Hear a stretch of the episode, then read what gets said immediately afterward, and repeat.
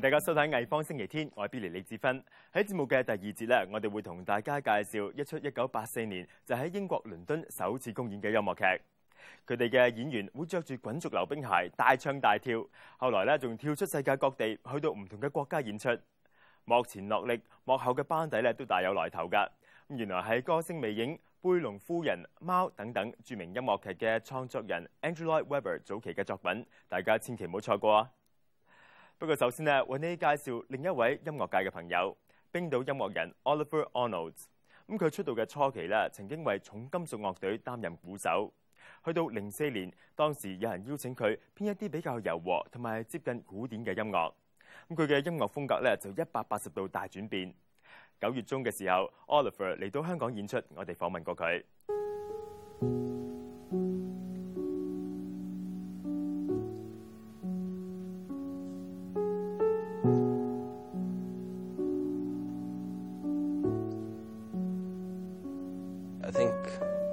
What I'm doing today, which has become my profession, um, started seven years ago. You, we have a lot of bands that don't seem to fit into any one genre, you know, like Sigur Rós or, or me. We are all somewhere between between the genres. It starts to sound a little bit different. It's something deep in our, our culture, and I grew up with music all around me, and everyone grows up with music all around them. 向冰島一個郊區小鎮 Mosfellsberg 出生嘅 Oliver Arnold，佢好細個就接觸音樂，學咗钢琴一年之後就開始轉型學習打鼓。後來佢就加入當地一啲重型搖滾樂隊做鼓手。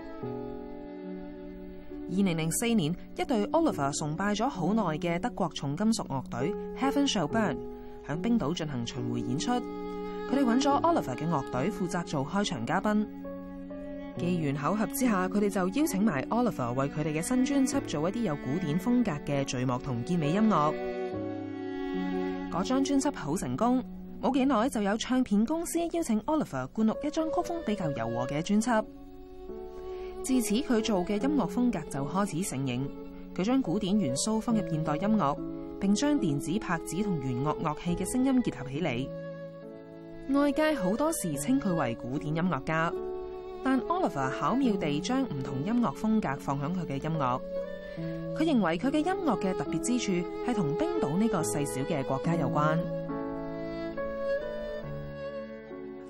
but Iceland is a country of 300,000 people. It's like everybody who lives there. And the music scene is so small. It may seem very big because you have we have a lot of bands, but it's a very small scene. And everybody is playing in like three bands. Like me, I play whatever you call it, neoclassical music or something. Um, there's no special scene for neoclassical music. I'm just a part of the music scene. And that music scene also has punk music and electronic music and pop music and indie music. So if I want to work with someone else, uh, I want to get a producer for my album or a collaborator, um, then I have to look into other kinds of music all the different genres are working together a lot. So it's not just the punk scene working together or the classical scene working together. Um, the classical scene is working with the electronic scene and, and all like that. So we influence each other in, in, in very close ways. 二零零九年同二零一一年，Olafur 兩次進行咗一個為期七日嘅項目。當時佢連續七日每日創作一首新作品。並上載到互聯網任由用家下載。後來再錄制成實體唱片。佢亦曾經為芭蕾舞劇創作音樂。佢嘅事業響二零一二年有突破性嘅轉變。當時環球唱片同佢簽約，並響今年發行佢嘅第三張大碟《For Now I'm Winter》。Oliver 進一步向外發展，令更多人認識佢嘅音樂。佢有機會參與商業製作，包括電影、電視節目同埋廣告。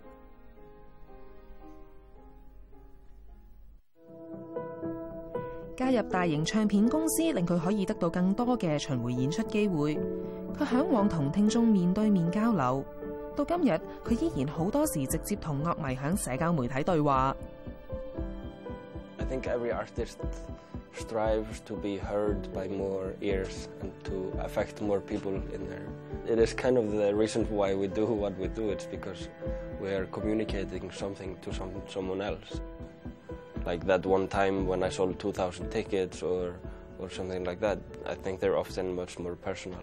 Like um, just when I, I meet a person who tells me that the music has affected them a lot, uh, I think that's a more important milestone than when I sold 2,000 tickets or when I made my biggest movie or something like that. 有人觉得佢嘅音乐带有一种忧伤嘅味道，但佢话呢个只系一种音乐风格同处理手法，对于佢嘅个人性格特质。This album doesn't rep- necessarily represent my personality, but it represents my musical thinking and my musical taste. And maybe my musical taste is a little bit melancholic, and while my personality doesn't have to be the same. I think there's a, there's definitely a divide between how you act as a person and the music you make. I actually add more silences when I'm playing live because I think those are some of the most special moments, especially if there's a lot of people in there. If you have maybe a thousand people in one room and everybody's just silent, and I'm not playing, they're not making sound, everyone's just sitting in silence, I think those moments can be very special.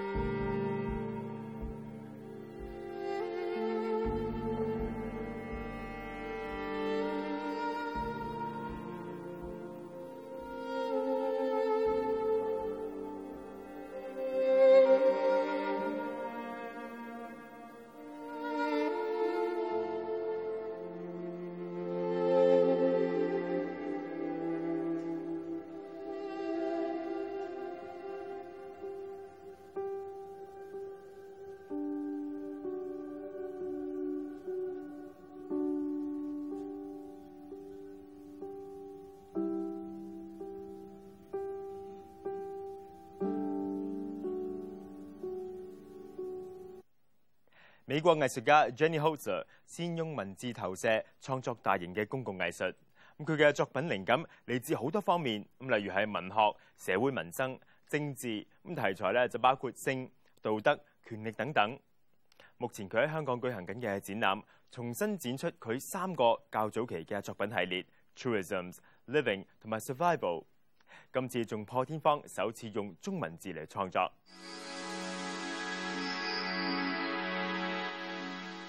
LEDs can be like poetry, they can be like song, they can be literal, they can be anonymous, they can be many things at one time. So Jenny has written her own words, her own truisms, her own survival series, and her living series. These are her own words. But she needed to understand what could be translated into the Chinese language, and not just a literal translation, but a translation that could evoke feelings from those who read the Chinese. She's not placing value. She's not asking you to agree. And more importantly, she's not telling you to agree and how people respond to her work in these given cultures is part of the intent and the integrity of the artistic practice. 我哋先休息一陣，廣告翻嚟仲有更多精彩環節，唔好行開啊！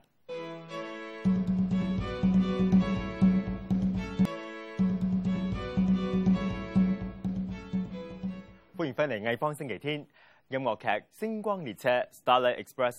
一九八四年喺英國倫敦阿波羅維多利亞劇院正式通車之後，十八年嚟不停站演出超過七千場。呢一出音樂劇咧，要成功上演都唔容易㗎。首先舞台咧要經過特別嘅設計，咁仲要係建設路軌，俾飾演高速列車嘅舞蹈員着住滾軸溜冰鞋喺觀眾面前行走。呢、一個音樂劇嘅製作成本咧都好貴㗎。喺百老匯演出嘅時候，要為佢哋改造劇院，咁去到德國咧，仲要專登興建全新嘅劇院。到目前為止，音樂劇一直喺呢一個場地上演咗二十五年。咁但係講到世界巡迴演出，當然冇可能次次都要起新劇院啦。咁所以咧就用下其他方法啦。我哋好開心請到星光列車嘅演員嚟到我哋嘅錄影廠接受阿 Ben 嘅訪問。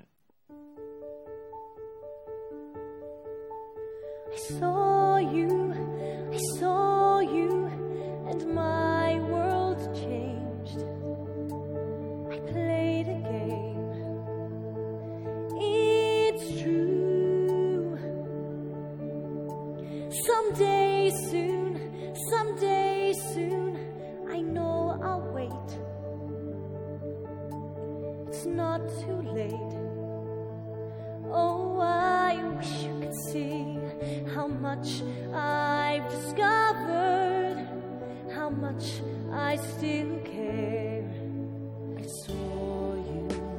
saw you, and time stood still. Won't rest until you're mine. Someday soon, someday soon, I'll end the chase. We'll win this race.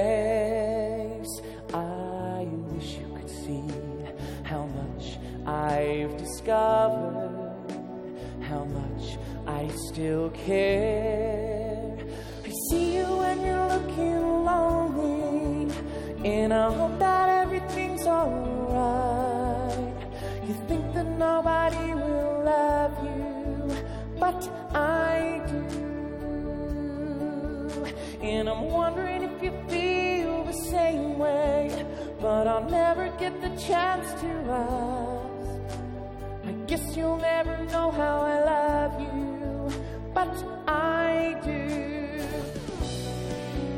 so obvious how good you make me feel. It's so obvious that we should make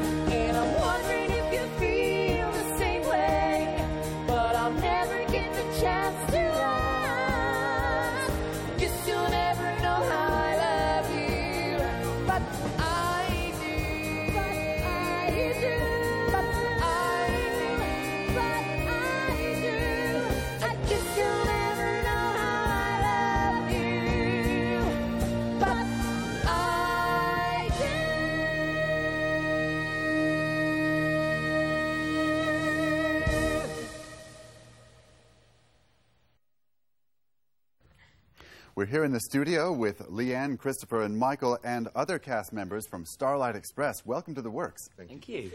So, I'd like to begin by asking uh, wh- how do you even get into this kind of a musical? This is not your everyday musical, mainly because of these, these jobbies here, the skates. Yeah. Did you all skate before you, before you came to the show? No, no, I didn't skate at all. So, what was that learning curve like? That must have been a bit insane. yeah, it's it's fun. You audition the same as a, a regular musical. You know, you just audition, you sing, you dance, you act, you do all those sort of things to get in. And then they have what's called a skate school. And there's a very talented man called Michael Fraley who teaches everyone to skate. And you have, depending on what form of the show you're in, depends on how long your skate school will take. So it can be anything from six weeks to three months long to learn to skate. And then you do the choreography, the numbers, and everything on top. So. My goodness, uh, these these costumes are certainly fantastic as well. Uh, is it is it an adjustment period to get used to doing all of this, wearing all of this bulky stuff?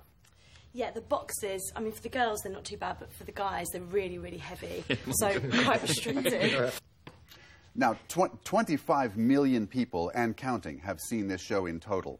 And uh, that speaks to its power and success, and, and it's obviously speaking to someone. Do you think this, this show really can speak to different age levels in different ways? Um, I think so. Yeah, there, um, there's something for everyone in this show, especially music-wise. There's so many different genres of music in the show. Um, you know, from blues to pop, rock, soul, um, hip hop. Um, you know, it, it really does cater for everyone.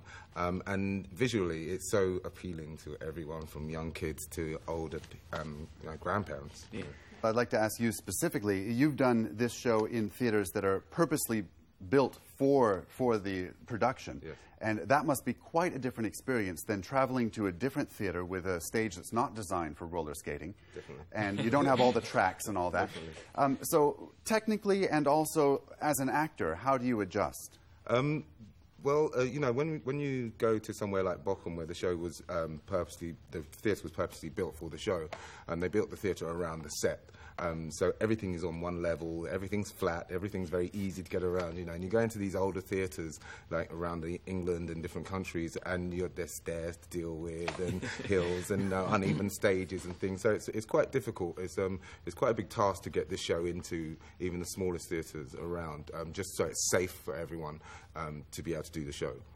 And in terms of the presentation in the theater, then uh, I'm, I'm of the understanding that the, the theaters that have been designed for this have ramps and rails going all around the audience. Yeah. Um, you don't have the luxury of that when you tour. So how do you deal with that aspect? Um, well, they came up with a very clever idea, actually, because, you know, obviously when you're in a purpose-built theatre, the tracks go out into the audience. So they still wanted to bring the show out into the audience. So they came up with the idea of using 3D film.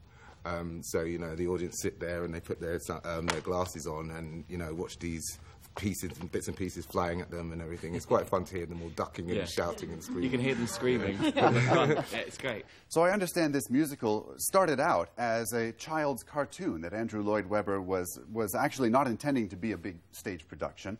Um, what can you tell me about the story? It's a, it's a sort of an old-fashioned story of uh, underdog comes good, you know, and, and makes makes a name for himself, and you don't think he's going to get anywhere. There's the love story in there as well. Um, I always liken it to uh, an old British sort of pantomime, you know, that sort of area. And the storyline is very much Cinderella, but this way it's spun on its head. So Rusty is the Cinderella character. You've got the wicked stepsisters, Electra, Greaseball. You've got the fairy godmother as Poppa, and you've got the Prince Charming as Pearl. But so it's switched on its head as it's a, a male lead character. But the, so you've got all the themes from that. So you've got that sort of everyone in the audience wanting the wanting Rusty to make it and be great, and he's chasing the girl, the love interest, and you've got guys getting in his way all the time and stuff. So it's um it's a, a love story surrounded by you know all sorts of different little themes that are going on as well. And you're all meant to be locomotives or aspects of trains. Yes. Um, th- there's a little boy at the beginning of the show who's playing with his train set, and his mother goes into his um, bedroom and tells him to go to bed.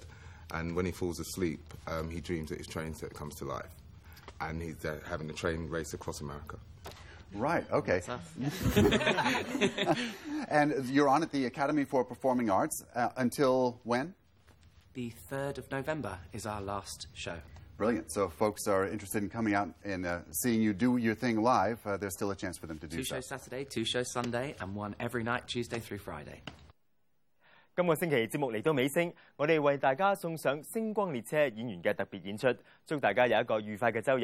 下个礼拜同样时间艺方星期天再见。拜拜。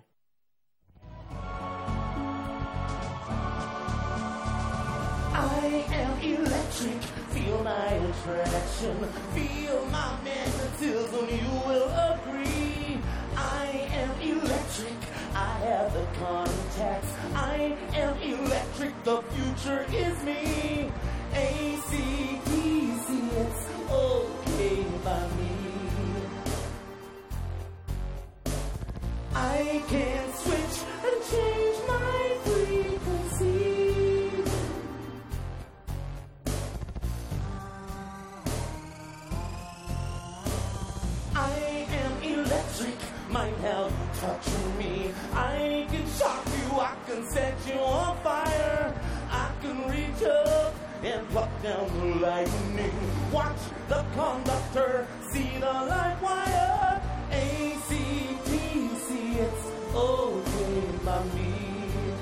It's okay by me.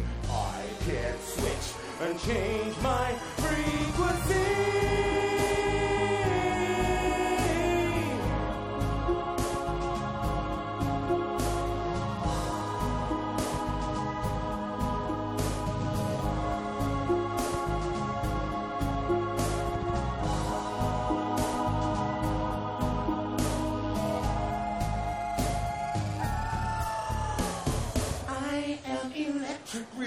Resistance is pointless. Feel my magnetism, you will agree.